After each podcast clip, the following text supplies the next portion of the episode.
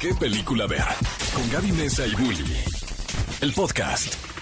Sí, bienvenidos al podcast de qué película ver, su podcast favorito para todo lo De que tiene que ver con el cine, el entretenimiento, ¿no? Claro que de confianza porque tenemos muy buena información y sobre todo muy buenos invitados. Claro. Semana tras semana tras semana, nunca les hemos fallado.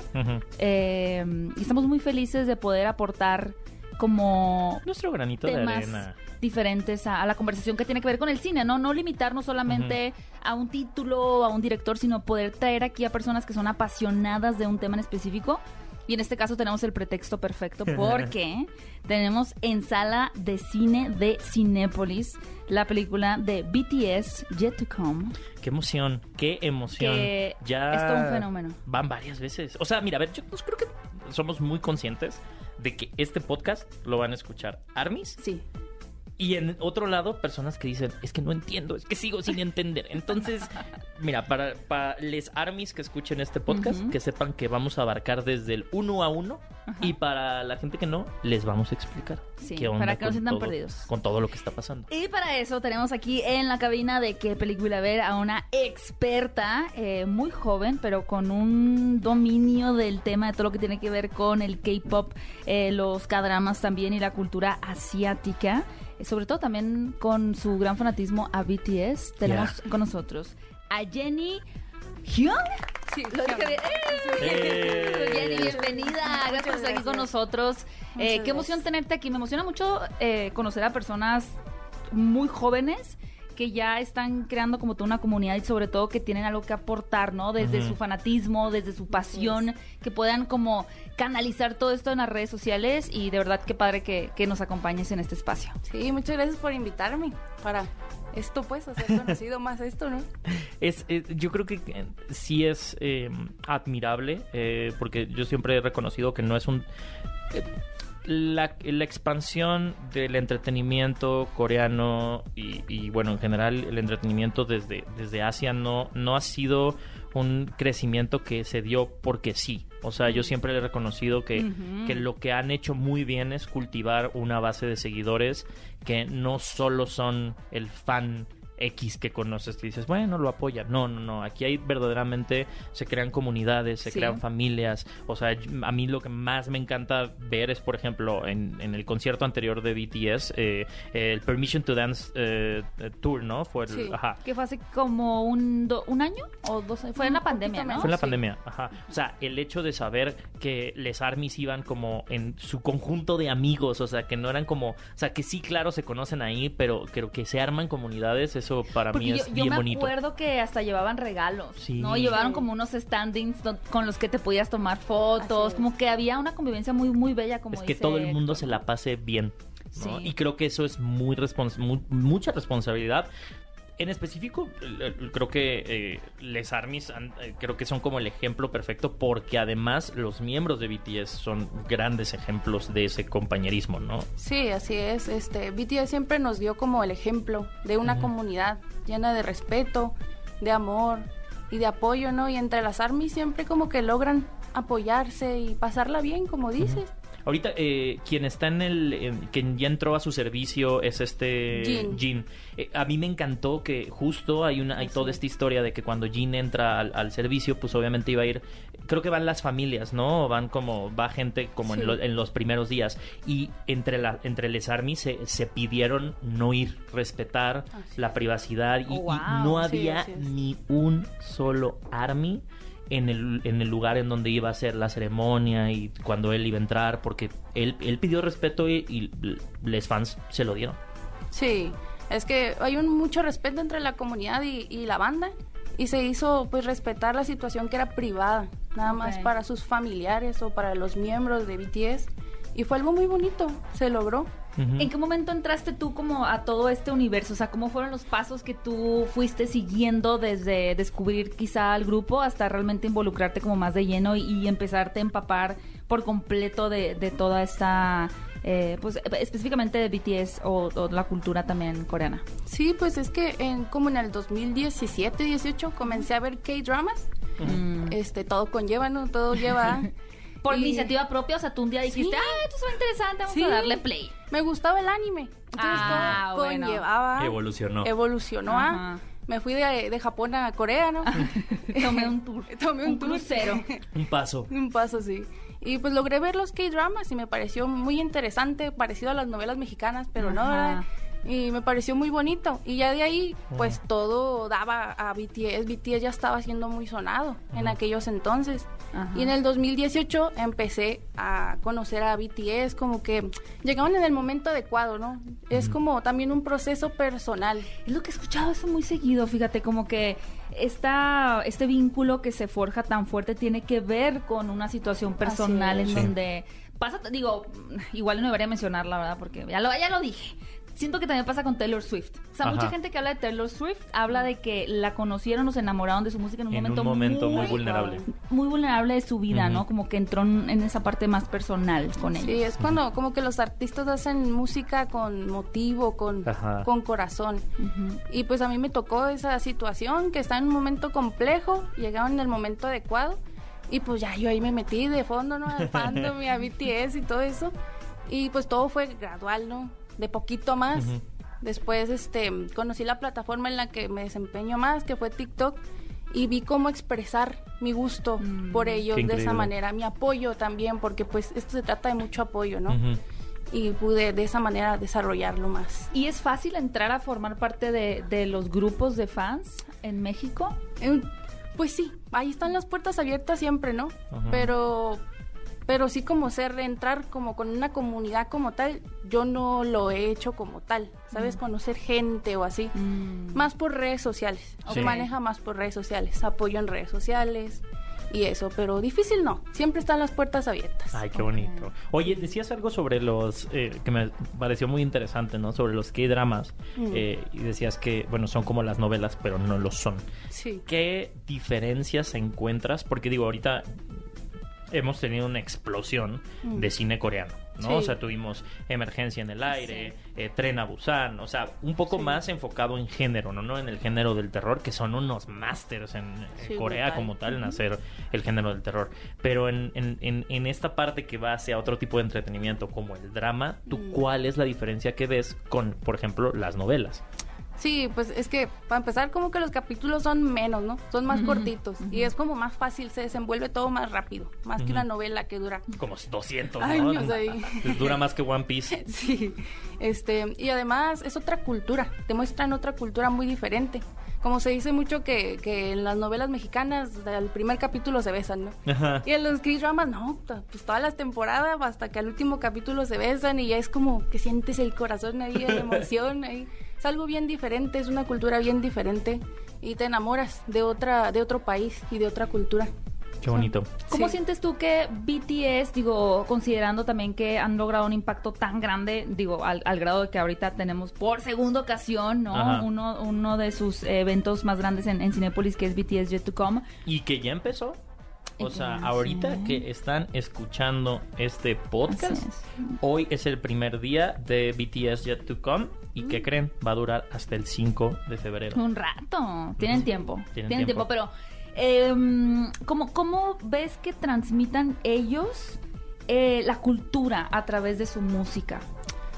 ellos siempre han sido como pues originales y reales en lo que son. Creo que siempre han tratado de transmitir su- sus orígenes y, y cómo son, como en su en su en su forma de ser, en su vestimenta, en los videos.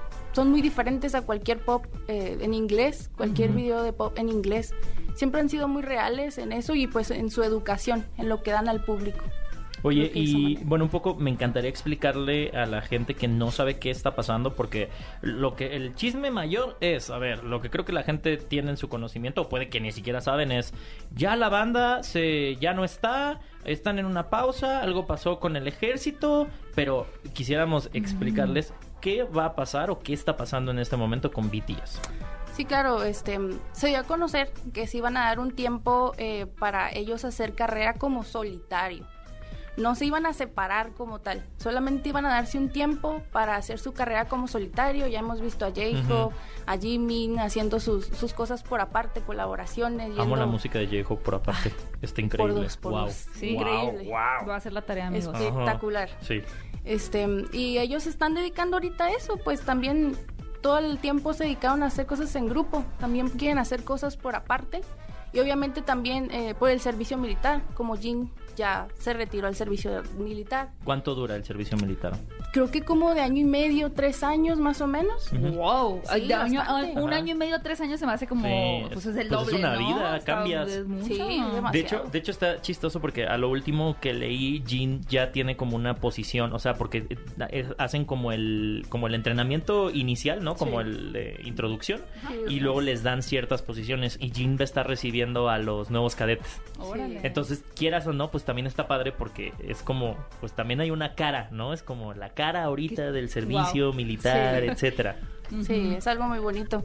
Ellos ya, pues se dijo, la empresa dio a conocer, ¿no? Que hasta el 2025 ahora sí todos ya van a estar como hechos del servicio militar. Y de nuevo como grupo sacar nueva música, nuevo contenido. Pero como tal no se separaron. Nada Ujú. más es cuestión como de cosas individuales, nada más. ¿Y qué esperarías que este tiempo le dé a la banda que a lo mejor en este momento no tenía?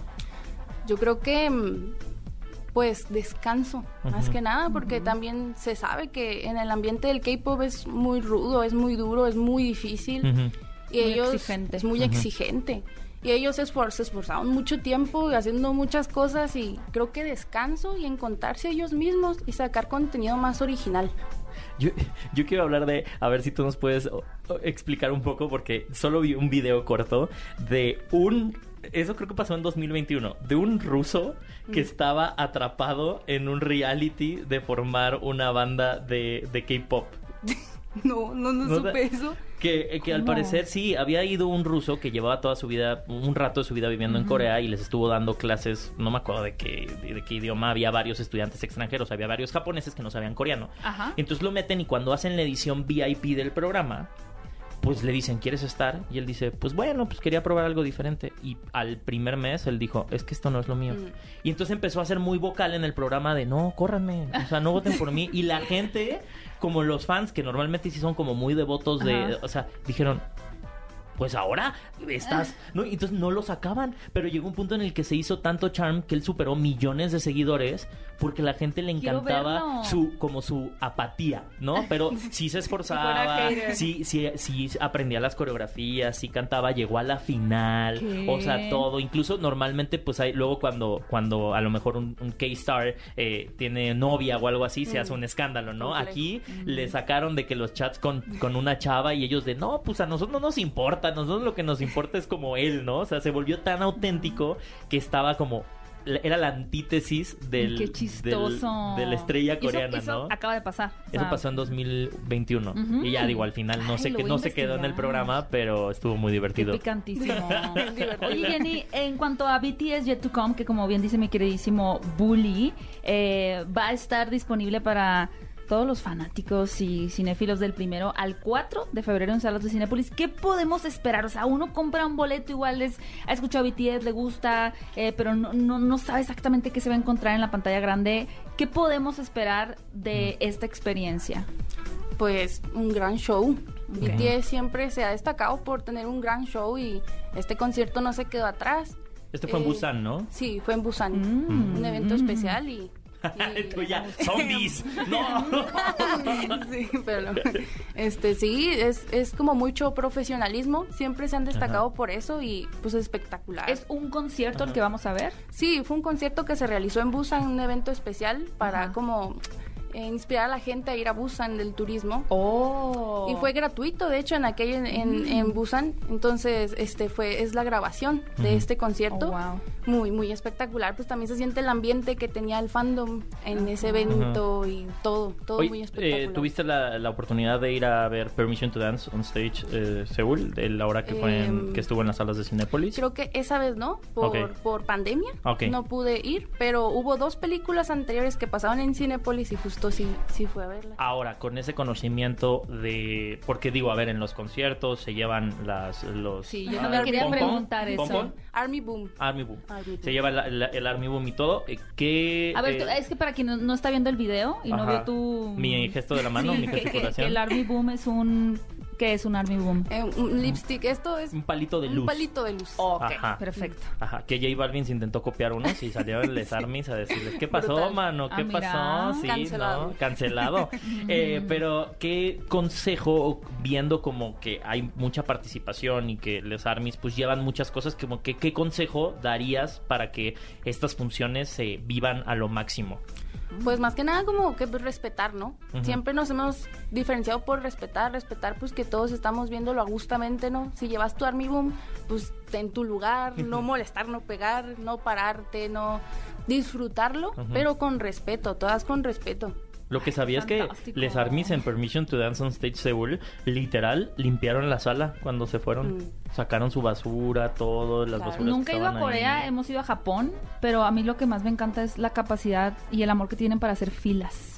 Como tienes una fila para esto, ¿sí? Y, y- y la gente hace fila. O sea, y nadie se te mete. A mí me gusta hacer filas. Es que la, la cultura asiática es de respeto es otro. Me acuerdo que fuimos a un concierto. Bueno, yo fui a un concierto en Japón y era todo controlado y, sí, como bien dices, nadie se te metía o nadie se tapaba entre ellos. Qué belleza, qué Sí. maravilla. Oye, tú, tú eres, eh, hablando de Japón, eres de ascendencia japonesa. Sí, sí, sí. Ay, qué bonito. Qué padre. qué padre. Oye, y, y- y- y bueno, ahora que ya está eh, el, el tema de viajar de nuevo, ahora que ya Mm. se están abriendo las, Mm. las nuevas rutas, quisiera preguntarte, ¿de qué estás lo más emocionada por irte? O sea, si quisieras ahorita visitar, ¿a dónde te irías? Justo, digo, específicamente si quieres decir Japón o decir algún lugar de Corea, o sea, ¿a dónde irías? En general, Asia. Ajá. Parece un país muy espectacular con, con otra cultura. Japón, Corea, obviamente. Visitar no solo Seúl de Corea, sino pues varias ciudades como Busan. Mientras Ujú. vaya zombies, ¿verdad? Pero, sí, pero sí me gustaría conocer Asia. Me inspira mucho a ir su cultura. Ay, qué padre. Hoy tienes alguna memorabilia o, o tienes alguna colección de BTS? ¿Hay algo que colecciones de ellos? Pues sí, pues cositas ahí que salen, ¿no? Las originales son costosas, ¿no? Pero Como que, por ejemplo, sería podría ser algo original así que vendan de de este de colección. de colección, pues álbumes, ¿no? Se utilizan mucho los álbumes, eso sí, Ah. sí lo tengo originales. ¿no? Pues coleccionarlos porque casi siempre en los álbumes sacan varias versiones del mismo álbum. Ok. Entonces se coleccionan todos para juntarlos y hacen como figuritas Mm. especiales y todo.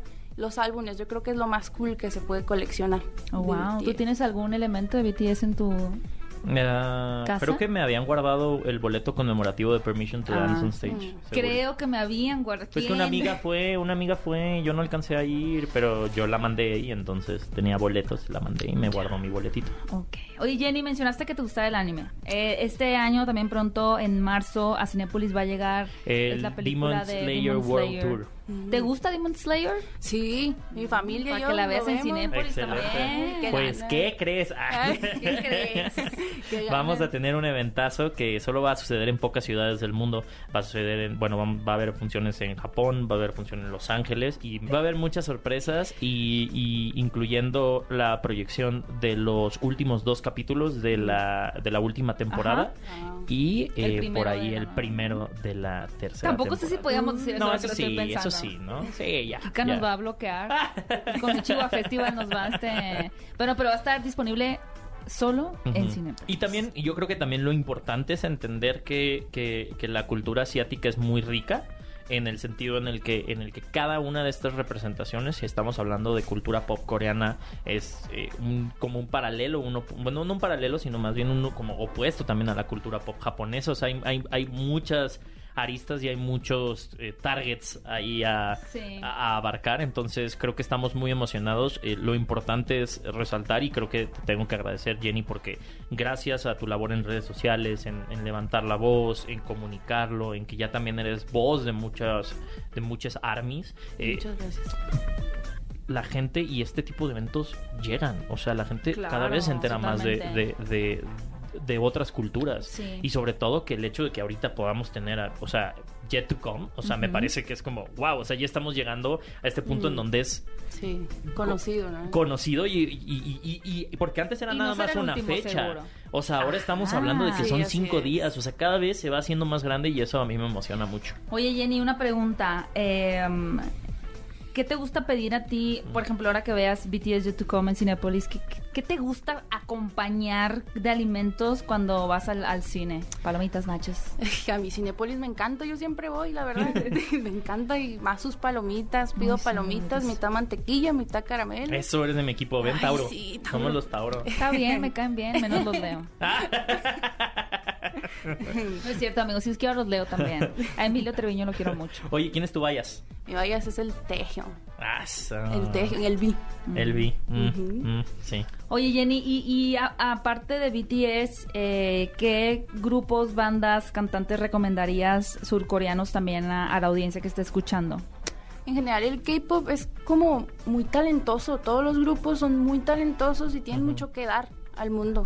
Pero me gusta mucho uno que se llama Stray Kids. Ay, sí, los es amo. favorito de ya ustedes váyanse a comer pizza, váyanse a Cinépolis, Ya no me son los mejores ese amigos. guacho, los amo.